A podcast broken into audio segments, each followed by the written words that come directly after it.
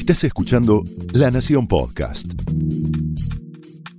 A continuación, el exitoso ciclo de entrevistas de La Nación Más. Ahora también para escuchar. Esto es Conversaciones.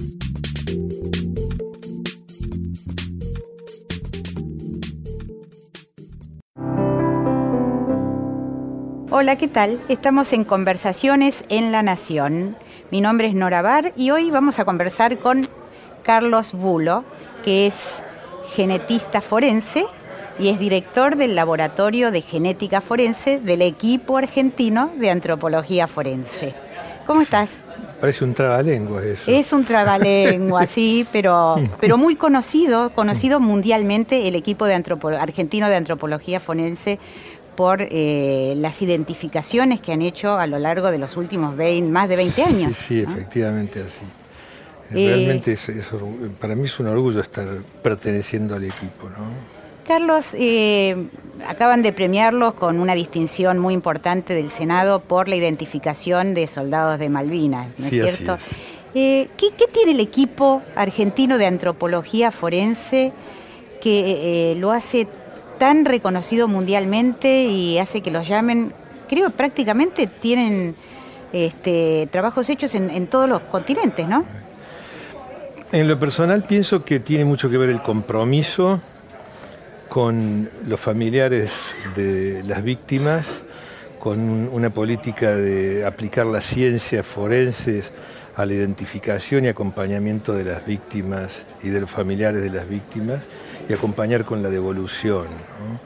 Eh, eso, como vos sabés, en Argentina eh, comenzó una vez que volvió la democracia después del gobierno de la dictadura y el equipo comenzó a trabajar en en la identificación, pero a través de la antropología. Yo en esa época no existía en el equipo porque la genética la incorporamos unos años después, desde hace 15 años. No había métodos, ¿no es cierto? Tan los métodos eran, había, pero eran rudimentarios y aplicar los métodos de genética a huesos y en el cual el ADN está destruido, parcialmente destruido, la, ciencia no llegaba todavía a obtener resultados. Con los años comenzó a avanzar la ciencia y pues, se pudo ya trabajar sobre el ADN que queda preservado en los huesos, que no siempre queda preservado, eso depende de la manera de conservarse. Eh, el equipo está muy asociado con los derechos humanos, ¿no es cierto? Pero de hecho es un grupo de científicos, eh, arqueólogos, antropólogos, en tu caso, historiadores, genetistas. Genetistas, efectivamente. Eh, e, es algo único en el mundo, ¿no?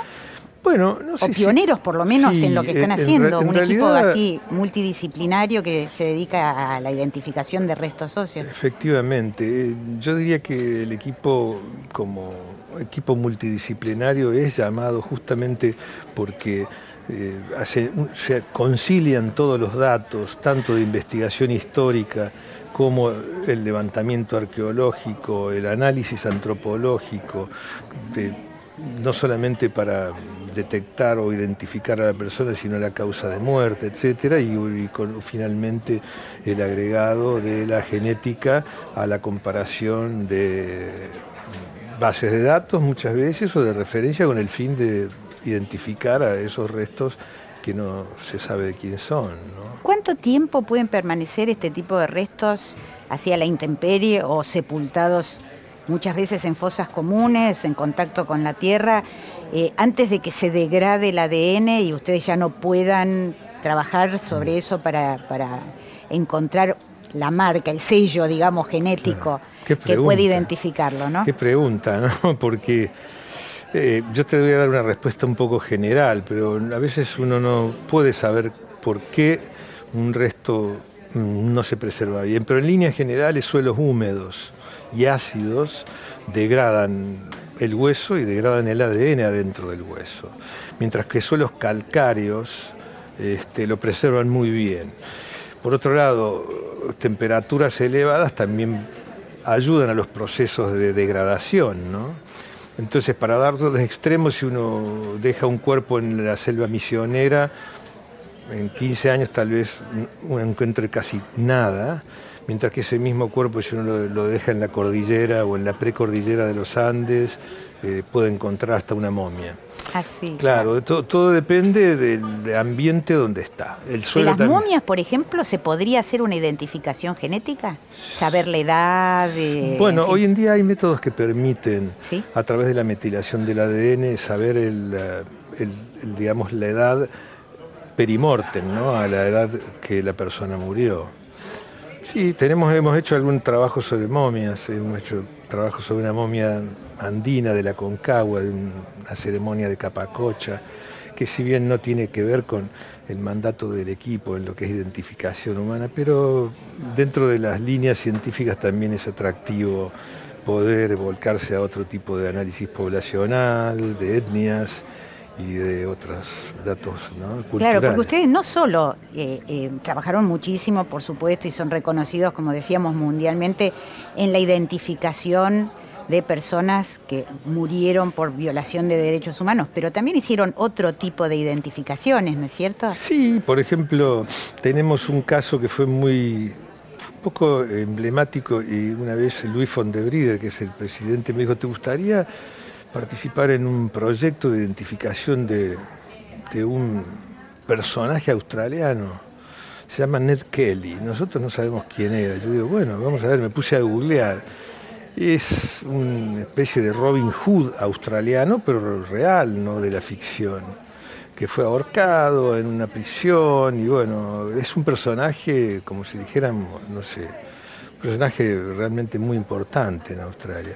Y bueno, cooperamos en lo que es genética, en la identificación de, en esa prisión donde estaban todas las tumbas de los eh, viejos, antiguos presos, 150 años atrás. Este, identificamos, eh, cooperamos en esa identificación, también en, Puerto Madryn, en una fundadora, línea fundadora de Puerto Madryn, algunos otros proyectos que no tienen ciertamente que ver específicamente. Y, en ese caso, ¿cómo, ¿cómo es un proceso de identificación? Por ejemplo, desde que comienza, qué pasos se van haciendo y en tu caso, cuando ingresa la genética y cómo haces para poder verdaderamente decir, bueno, este ADN pertenece a tal persona. La tenés que comparar, por supuesto, con familiares o con... Sí, siempre uno necesita una referencia. Claro. si uno tiene un tejido o algo que quiere identificar y no, sabe a quién, no se sabe a quién pertenece, una manera de hacerlo es compararlo. Uno puede compararlo con un cepillo de diente de la persona que desapareció. Por ejemplo, muchas de las identificaciones del ataque a las gemelas se hizo con pertenencias personales de las víctimas. Una afeitadora, un cepillo de diente en el cual uno puede sacar un perfil genético directo de la persona y comparar directamente. ¿Cuánto es lo mínimo que se necesita? Pocos nanogramos. ¿Nanogramos? Sí, nanogramos. Que son millonésimas de grano. Sí, sí, efectivamente, con pocos. Eh, entonces, claro, eso es lo que la genética moderna en los últimos 15 años aportó. Antes se necesitaban microgramos, ¿no? o sea, mil veces más, en el orden de mil veces más que lo que hoy estamos usando. Entonces, ah, para retomar la pregunta de cómo es el proceso de la identificación, eso depende, porque a veces la genética está al último o a veces está primera. Si se trata de una línea de investigación que tiene una presunción grande con toda la identificación histórica y hay coincidencias en los hechos temporalmente y la antropología viene casi a confirmar este, que se trata de esta persona que estás buscando, la genética lo que vendría a hacer es confirmar eh, este, este, hallazgo casi complejo y global. Si en cambio estamos hablando de un proceso en el cual no tenemos ningún dato previo, qué sé yo, podemos hablar de un cementerio que de golpe hay una denuncia de que ahí hay un cementerio que no se sabe qué. Entonces a partir de eso uno empieza, no, hay ningún dato histórico, no hay ninguna denuncia, solamente alguien que encontró un enterramiento. Claro. En ese caso lo que se hace es tal vez obtener directamente datos genéticos de esos restos y compararlos con una base de datos de referencia que pueden ser familiares que están buscando a una persona desaparecida. En ese caso se hacen bases de datos de perfiles genéticos y se comparan. ¿Y cuál es la seguridad eh, después que se hacen todos estos exámenes, que, arroja un, perfil genético eh, una vez que uno hizo todo el análisis del ADN? Bueno, eso depende de cuán bien está preservado el ADN. A veces tenemos la desgraciada noticia de que no pudimos obtener un perfil genético porque, como te explicaba, se degradó. Eh, para dar un ejemplo, nosotros hemos trabajado en Vietnam, cooperando con el gobierno de Vietnam en tratar de identificar víctimas de la guerra de Vietnam. Son 60 años post-mortem, zonas selváticas con tal vez 2.000, 3.000 o 4.000 milímetros de régimen pluvial y este, selvática, temperaturas de 20 y pico de grados a 30, entonces obviamente la, calidad de preservación es malísima. Y en esos casos muchas veces todavía la ciencia no tiene respuestas para obtener un perfil genético allí. Pero cuando nosotros hablamos de porcentaje de certeza, eso se fija a priori, digamos. En ciencia nosotros decimos, nosotros vamos a considerar una identificación probada o confiable si superamos, por ejemplo, el 99,99% de probabilidad de identidad. Eso uno lo puede fijar y si el hueso está muy degradado y, y puedo obtener muy poquita información, entonces va a ser muy poca la información que voy a poder comparar con la referencia y tal vez intuitivamente conteste a lo que me estás preguntando. Si yo tengo muchas cosas para comparar y van coincidiendo, entonces va, a tener cada vez más fuerza esas coincidencias para tomar cuerpo en una identificación. Si en cambio tengo dos características apenas para comparar, eh, la probabilidad de identidad es mucho más débil. Cuando vos decís, lo mencionaste eh, varias veces eh, al, al, contestar las preguntas que te iba haciendo, decís perfil genético. ¿A qué te referís? ¿Qué es un perfil genético? Bueno, gracias y perdón por no haberlo dicho. Un perfil genético le llamamos nosotros a analizar una parte del genoma, cualquiera. Hay arbitrariamente hay regiones del, genoma que los genetistas forenses eh, han elegido y entonces uno analiza un fragmento, otro fragmento en distintos cromosomas y uno obtiene un perfil complejo de todos esos marcadores genéticos que se analizaron y se obtiene lo que llamamos nosotros un perfil. Es como si fuera un ploteo del perfil genético. En la realidad son números, porque uno los codifica numéricamente, y lo que obtiene son números que representan a, un perfil genético. Es como la huella digital. Es como si fuera una. De hecho, se le llama en muchos lados huellas digitales genéticas, porque en realidad es como si fuera un documento biológico de identidad, ¿no? ¿Qué, lugares? ¿Hay lugares en particular que están vinculados con la madre, con el padre, o con algo en particular que son estos marcadores que para ustedes son como los digamos, los señaladores en el, en el genoma que los orientan? Bueno, hay tres grandes grupos de, marcadores genéticos.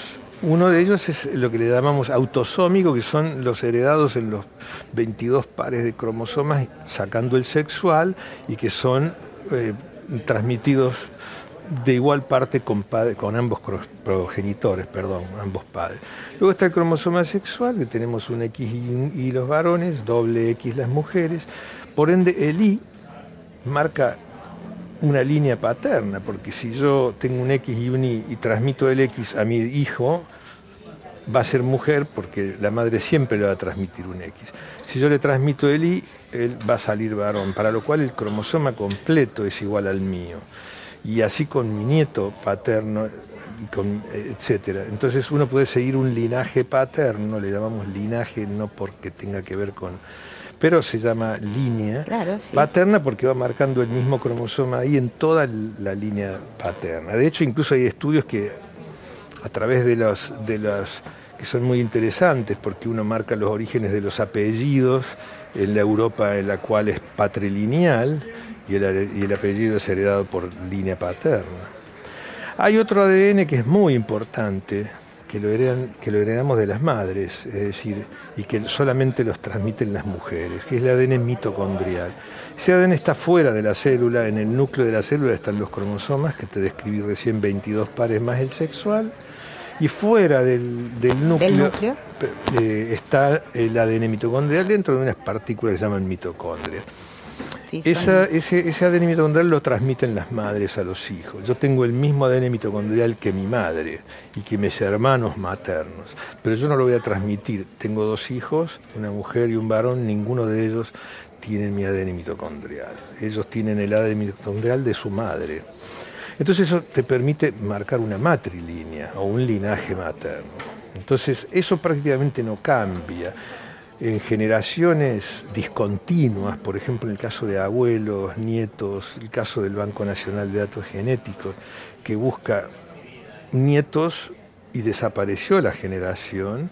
Entonces, este tipo de marcadores juegan un rol muy importante, porque uno puede analizar la línea materna con algún familiar que marque la matrilínea y la línea paterna, si el, si el desaparecido es varón, obviamente, porque el cromosoma ahí lo tenemos los varones, a través del linaje paterno. Entonces se hacen múltiples combinaciones de estudios y se puede llegar a obtener probabilidades de identidad altas.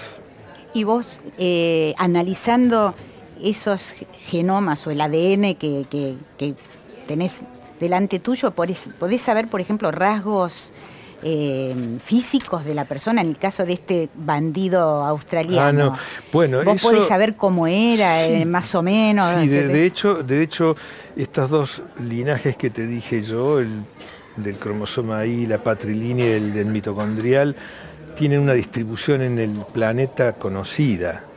Por eso se habla de evas mitocondriales, ya. Porque en el África hay un tipo de ADN, de un linaje mitocondrial que es el L, y que es el más antiguo, porque ya venimos los genetistas a corroborar lo que ya los la antropología y la arqueología, la arqueología los lingüistas, etcétera, muchísimas ciencias venían demostrando que son los más antiguos. Y toda la migración del hombre moderno, llamémosle del hombre actual, a través de Oceanía, a través de Asia, a través de Europa, pasando por Berigia. Se puede seguir por los genes. uno, uno, puede identificar, es decir, si tú, vos analizamos el ADN mitocondrial, podemos saber si vos tenés un ancestro Mm, europeo o nativo americano. Por ejemplo, si tú sabes que tu abuela vino de Europa, no vas a tener ninguna duda de que el mitocondrial va a dar eh, este, europeo, pero hay mucha gente que se llama Fernández. Y pero digo, y tu abuelo, mi abuelo era criollo, y tu bisabuelo era de Catamarca. Entonces en esos casos uno puede ver que el linaje era indígena, ¿no? Era nativo americano. Y otros que, a ver, eh, tenemos en el equipo gente que tiene linajes africanos. ¿En serio? Sí, sí. Bueno, así se comprobó también. Hay un 5% de ADN mitocondrial en Argentina que es de origen africano. Un 5% uno de 20. No es tan poco. No es tan poco. Uno de cada 20 tenemos encontramos. Bueno, analizando justamente el ADN se, se, comprobó que hubo un cruce entre el Homo sapiens y los neandertales. Efectivamente, sí, sí. Ahora, esos son, son estudios grandes, así, grosos, como se dice vulgarmente, porque realmente hay que trabajar sobre ADN arqueológico, ¿no? Ya no es ADN antiguo, ya es arqueológico. ¿Y qué desafíos plantea trabajar por ejemplo, con restos de fosas comunes, donde está todo... Bueno, una fosa común puede ser una fosa común primaria en el cual depositaron una cantidad de cuerpos, los enterraron y ahí quedó. Si se hace un buen trabajo arqueológico y antropológico, se puede levantar a cada cuerpo como una unidad. Esa sería una fosa que no la alteró nada. Si es secundaria es porque ya esas fosas la quisieron ocultar y la llevaron a otro lugar, en ese caso ya se mezcló todo. Y eso es un gran desafío, porque en ese caso hay que tratar de armar un rompecabezas y uno se plantea hasta qué límite puede analizar si tenemos más de 200 huesos. Entonces es un desafío enorme. Por otro lado, el número de personas que desaparece en un episodio o en un hecho también es un desafío. No es lo mismo identificar eh, una persona o dos personas. Uno va a comparar dos restos con dos familias. Dos por dos, cuatro. Son cuatro comparaciones. Uno con uno, otro con otro, este con este y esto con este. Ahora, si tenemos que comparar mil restos esqueletarios con 10.000 familiares. Mil por 10.000 es como 10 a las 7. Son 10 millones de comparaciones eso te muestra un poco la complejidad numérica que implica comparar grandes bases de datos. Pero eso supongo que debe estar automatizado. Ah, no, no, sí, sí, sí, Pero tiene una connotación en lo que se refiere a la estadística, ¿no? Ah. en el sentido del poder de la identificación, cuando uno está comparando un solo resto o dos, que cuando uno tiene una total incertidumbre sobre mil restos. Claro. Claro, no, no, ese... Yo para dar un ejemplo muchas veces utilizo este. Si vos sos la testigo de un hecho de un crimen en el cual ves salir un sospechoso. Y yo te pregunto, ¿cómo era?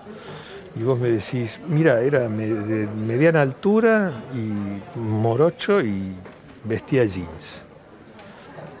Intuitivamente te das cuenta que es muy poco dato para identificar. Ahora, si te dice, mira, tenía dos metros, de altura era africano y le faltaba una pierna. Con esos tres datos es muy poco común ese rasgo en Argentina. Entonces, probablemente que si el sospechoso, bueno, tomé el ejemplo del africano, no quiero tomarlo como, pero te quiero decir como un rasgo poco común en Argentina, y entonces eso te va a dar un valor probatorio en el momento de encontrar a una persona con una probabilidad mucho mayor. Entonces, mientras más información puedas tener, más certeza va a tener esa identificación. Carlos, ¿y cómo llegaste al equipo de antropología forense? Vos te formaste como, como inmunólogo primero, ¿no es cierto? Trabajaste en trasplantes. Eh, efectivamente. Es, eh, hay una digamos, en el cromosoma 6 hay un marcador genético, hay un sistema genético que es el sistema HLA que sirve para buscar la mínima respuesta de rechazo entre donante y receptor de órganos. Por otro lado, también sirve para hacer estudios de parentesco. Justamente por eso es tan difícil colocar un órgano y que sea hay grandes bases de datos porque es muy variable. Y por ser muy variable también te sirve para distinguir padres. Claro. Cuando es muy variable decimos, a ver, ¿cuál puede ser el padre de este hijo? Tenemos 10. Si usamos el grupo sanguíneo, por ejemplo, tomamos el ejemplo del grupo cero. No sirve, porque la mitad de la gente es cero. Efectivamente, mientras más variable es, como te daba el ejemplo yo del afro, y mientras más raro la característica que vas a comparar, más poder de entonces, empezamos a hacer estudios de paternidad a, partir de eso. Y nosotros, y luego se empezaron a hacer ya post-mortem en casos de reclamaciones de paternidades, en casos de personas fallecidas. Y habíamos ganado cierta experiencia sobre eh, obtener perfiles genéticos en huesos, que ese era el desafío más grande en el 2000, en los 90. En el 2003 llegó el equipo argentino a Córdoba para exhumar una fosa del cementerio municipal de San Vicente en Córdoba, una fosa común.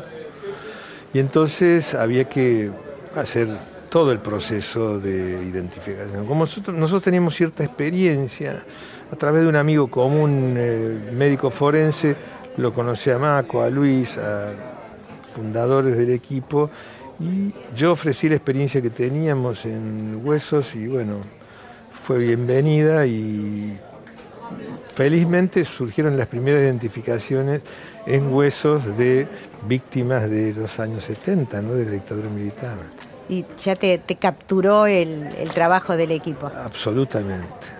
¿Vos viajás cuando los llaman, por ejemplo, de estos lugares así, de Australia o de, Vietnam? Sí, hemos viajado. Eh, en general los generistas viajamos un poco menos. Sí viajamos bastante en lo que se refiere a formación. Tenemos una escuela de antropología y de genética en el equipo, entonces vamos por El Salvador, Perú, eh, Paraguay, distintos países de América Latina, este, apoyando los procesos de identificación. Vos sabés que en América Latina ha habido en los últimos 50 años prácticamente casi no ha habido país de América Latina que no haya estado tocado por desapariciones eh, digamos, de personas de manera ilegal.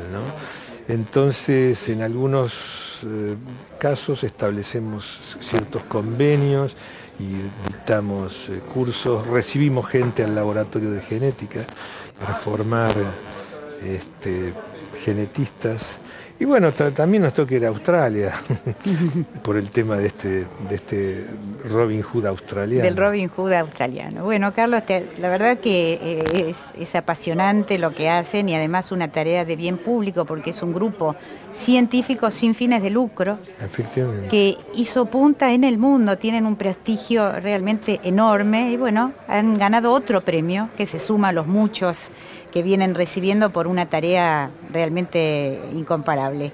Carlos, te agradecemos muchísimo que te hayas acercado aquí a los estudios de la Nación. Nosotros también muy agradecidos en nombre del equipo argentino de antropología forense. Y quiero también decir que, a ver, en genética hay siete personas trabajando junto conmigo. Si no fuera por ellas, yo no podría hacer casi nada. Bueno, entonces una felicitación para todo el grupo. ¿eh? Muchísimas gracias. Bueno, hoy estuvimos hablando, mi nombre es Nora Bar y hoy estuvimos hablando con Carlos Bulo, el director del Laboratorio de Genética Forense del equipo argentino de Antropología Forense.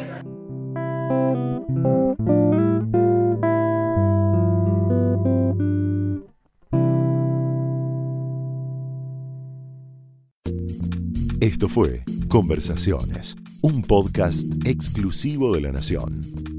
Escucha todos los programas de La Nación Podcast en www.lanacion.com.ar. Suscríbete para no perderte ningún episodio. Estamos en Spotify, Apple Podcast, Google Podcast y en tu reproductor de podcast favorito. Seguí escuchando La Nación Podcast.